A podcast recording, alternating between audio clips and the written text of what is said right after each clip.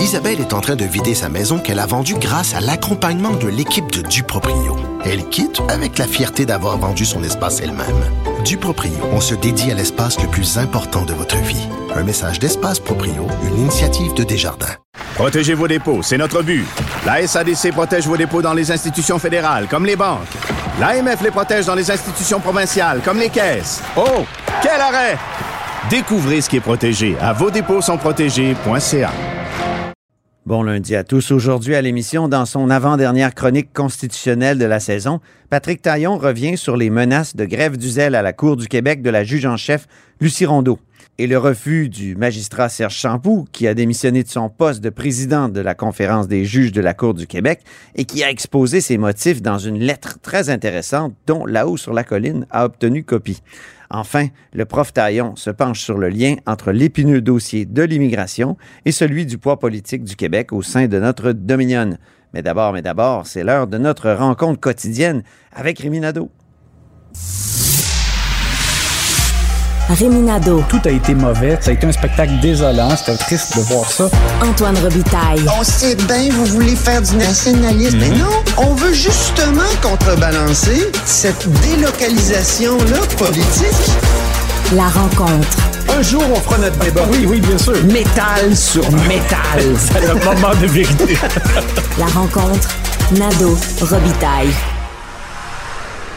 Mais bonjour Rémi Nadeau. Bonjour, Antoine. Chef de bureau parlementaire à l'Assemblée nationale pour le journal et le journal. On remercie Marc-André Gagnon qui a tenu la barre de là-haut sur la colline euh, ces deux derniers jours, là, jeudi et vendredi dernier. C'était des journées euh, très actives sur le plan politique. Ben oui, tout, tu t'en vas, puis Bernard Dréville annonce qu'il fait un Non, retour mais en vie politique. Ah oui, c'est ça. J'étais euh, sur mon vélo puis je me disais, Hi, qu'est-ce que j'écrirais comme chronique? Mais en tout cas, euh, vous lirez ça demain peut-être. Euh, donc, Caroline Saint-Hilaire aussi, euh, hein, c'est c'est beaucoup de souverainistes, ça, au- Oui. à la CAQ. C'est ça. Je voulais t'en parler parce que euh, je trouve quand même que c'est relativement bien tiré d'affaire avec les, euh, les questions euh, pièges un peu là, en raison de ses positions du passé. Ben oui.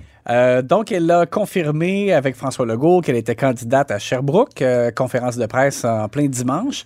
Et euh, il était beaucoup question du troisième lien. Tout le monde lui a euh, fait euh, remarquer donc qu'elle avait pris euh, qu'elle avait pris une position, oui, euh, Une excellente position dans le temps. plutôt contre le, le troisième lien. C'était excellent.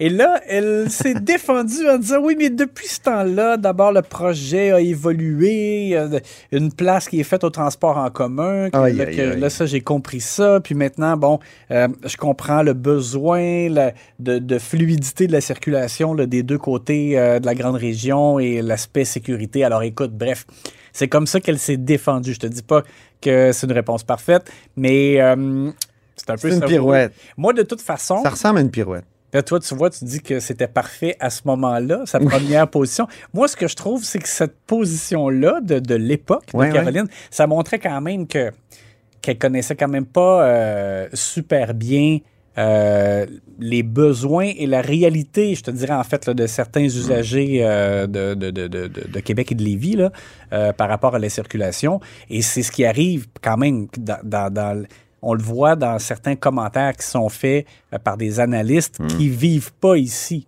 Je dis pas qu'il faut absolument là, euh, avoir euh, vécu pendant un nombre d'années X, là, puis euh, avoir vécu la circulation ici, mais quand même, c'est sûr que je trouve que des fois, on voit des commentaires qui sont un peu en surface sur, euh, de base, là, c'est pas bon pour l'environnement, ou, mais les, les gens connaissent moins bien la réalité des gens, par exemple, de la Rive-Sud, qui doivent composer avec la circulation. Oui, la circulation, la circulation. on va le faire, notre débat. Là. On, on transporte pas des, des autos là, dans la vie, on transporte des êtres humains. Puis des êtres humains peuvent être transportés autrement qu'en voiture. Hein? Ils peuvent se transporter euh, en métro, par exemple. Oui, oui, euh, moi, ça je suis- arrive. euh, Ça arrive. euh, Il y en a deux là, à Montréal, des liens sous-fluviaux. là. Mhm. Oui, sauf En que des cas, fois, les circonstances. Pourquoi ça serait les chars? C'est ça l'affaire. Ouais, des fois, dans certaines circonstances, ça, il faut, parce que par exemple, on transporte, un- je sais pas, un meuble ou qu'on va porter un enfant à un tournoi de hockey qui a une poche de hockey, où il y a, il y des circonstances qui font en sorte que des fois, il faut, c'est mieux d'y Oui. aller en véhicule. ou Ben ça, il y aura les ponts pour ça. Mais il y aura oui. toujours les ponts ou le traversier pour ça. Bon. mais- Alors, euh, tu sais, mais les êtres humains qui n'ont pas besoin de transporter euh, beaucoup de choses dans leur truc de pick-up, ben, ils peuvent, euh, ils peuvent prendre.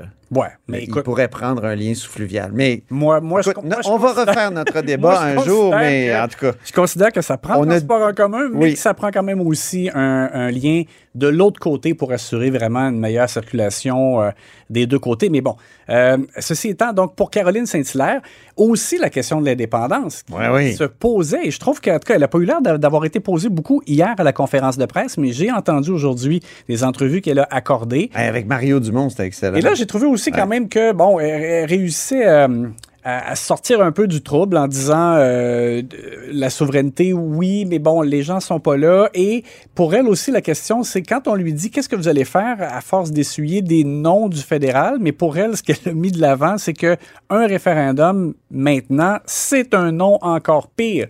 Parce que là, ça serait comme encore une fois euh, retourner à la case départ. Les- il y a eu deux référendums, il y a eu- ça a été refusé à deux reprises. Et les circonstances présentement sont pas favorables pour une, une victoire référendaire. Euh, bon, euh, donc elle continue de, de miser, ben, je dis continue, elle mise en fait sur le fait que le, le, le nationalisme plus revendicateur de la CAQ pourrait finir par porter des fruits. Et elle rentre dans ce, dans ce parti-là, dans ces circonstances-là. Oui. Et j'ai hâte de voir Bernard Drinville parce que lui, Bernard Mais elle n'a jamais dit qu'elle adhérait au Canada ou que le Dominion était son avenir. euh, rêvé. Oui, oui, non, pas du tout. Là. oui, c'est sûr. On sent qu'elle re- demeure souverainiste, Oui. Et Bernard alors que le chef du parti dit ça se fera pas avec nous. Ouais. Puis Bernard Drinville, demain, Ah, Dieu, sera la lui. même chose. De, de Bernard Drinville Oui. à Lévis, j'ai hâte de l'entendre aussi. Penses-tu qu'il va passer le test? Je sais pas. C'est, un- penses- toi, tu dis que Caroline Saint-Hilaire a passé le test. Moi, je Oui. suis quand même dubitatif. Ouais. Mais je vois pas comment Bernard Drinville, quelle sorte de pirouette salto arrière il va réussir à faire parce qu'il est tellement allé loin dans la promotion de l'indépendance. Tu te souviens, Ouais. il faisait la tournée ABC. Tu te souviens?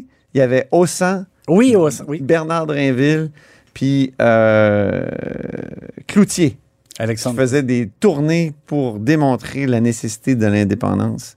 En tout cas, il n'est pas le premier. hein. Le, le chef de la CAQ euh, a fait beaucoup de discours pour là, l'indépendance. On en, a parlé évidemment aussi beaucoup à la fin de la semaine passée, mais là, ça, ça amène un certain questionnement tu sais, à la CAQ. Ben oui. Il y a des gens qui doivent trouver ça vraiment très particulier de voir euh, euh, deux souverainistes convaincus qui euh, arrivent dans la barque.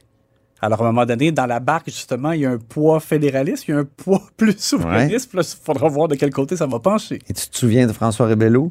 Oui, François Boileau. qui, qui avait, euh, qui était passé à la CAQ du PQ Mm. en janvier 2011 ou 2012, si je ne m'abuse, puis qui avait dit il y aura encore euh, une possibilité qu'on fasse la souveraineté lorsque le Québec se sera renforcé. Est-ce que le Québec s'est assez renforcé, Rémi? Je sais pas. Mais c'est drôle parce que j'ai parlé aussi à des élus plus nationalistes de la Ouais. et ils me disaient ça. Ils me disaient, vous, savez, il y en a que vous identifiez comme fédéralistes dans notre gang, puis si on faisait la démonstration qu'on a les, reins plus solides financièrement, ils seraient peut-être pas si fermés que ça. Hein?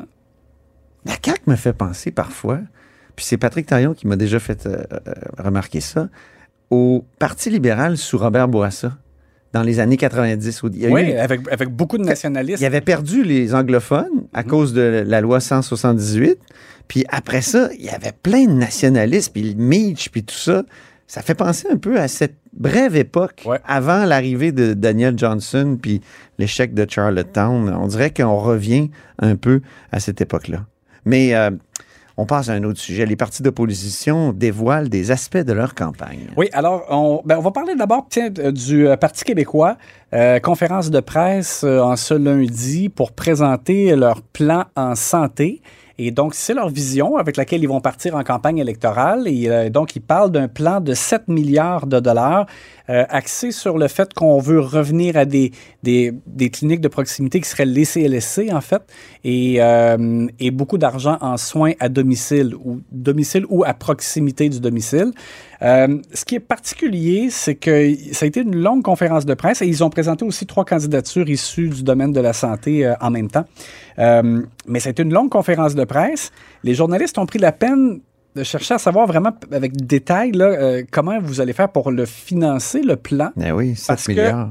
Parce qu'en plus, dans le, le document qui a été remis, il y a vraiment, on voit comme un graphique dans lequel il y a 6 milliards de dollars avec une feuille d'érable. Euh, donc, on dit récupérer l'argent retenu par Ottawa. Puis après ça, le, le 6 milliards, il y a une flèche qui descend, puis ça va vers différentes mesures. Donc, euh, ils comptent sur cet argent-là. Et, et, et c'est pas pour rien, le 6 milliards, c'est le montant d'argent que représente l'argent que, que demande le gouvernement Legault et d'autres provinces, euh, les autres provinces euh, canadiennes. Aussi les transferts en Pour santé. augmenter les transferts en santé. Ils ont dit que ça, ça représentait 6 milliards par année. Et donc, Paul Saint-Pierre Plamondon mise là-dessus. Puis après ça, ils, ont dit comme le contraire. euh, en, en téléphonant les journalistes. Donc, je suis un peu perplexe par rapport à ça, mais on va en- entendre, ça m'apparaît très clair, la question a été posée et la réponse de Paul Saint-Pierre Plamondon sur l'importance d'avoir ce 6 milliards d'argent-là. Le la CAQ nous a promis que son fédéralisme nous permettrait d'obtenir ces résultats-là. Ce n'est pas le cas. Ils l'ont budgété dans un premier temps, il y a un an et demi, pour ensuite le retirer de leur budget. Un gouvernement indépendantiste va s'assurer de rapatrier ces sommes-là d'une manière ou d'une autre, parce que c'est à nous cet argent-là et on en a besoin. Oui, mais c'est pas. C'est parce que ça, on est dans l'imaginaire, là. On, a- on est au pays des licornes. là. En La fait- porte est fermée. Le commentaire d'Alain Laforêt est Ouais. très drôle. Au Oui, pays des licornes.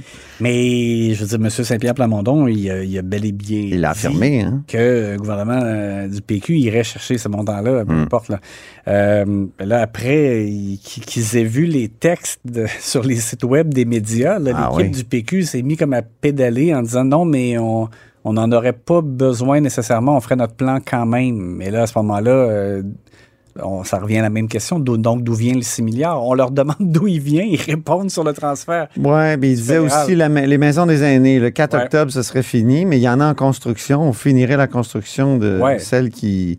qui sont- Mais on va pas chercher 7 milliards comme ça. Là. Non. Non. Peut-être 1 milliard, ou je sais pas. Mais Hmm. Bon, alors, c'est voilà pour le, le Parti québécois. Parti Et libéral aussi s'en vient? Parti libéral, c'est ça, je voulais t'en parler. J'ai, euh, ben, en fait, j'ai écrit euh, mon texte samedi dans Oui. le journal là-dessus.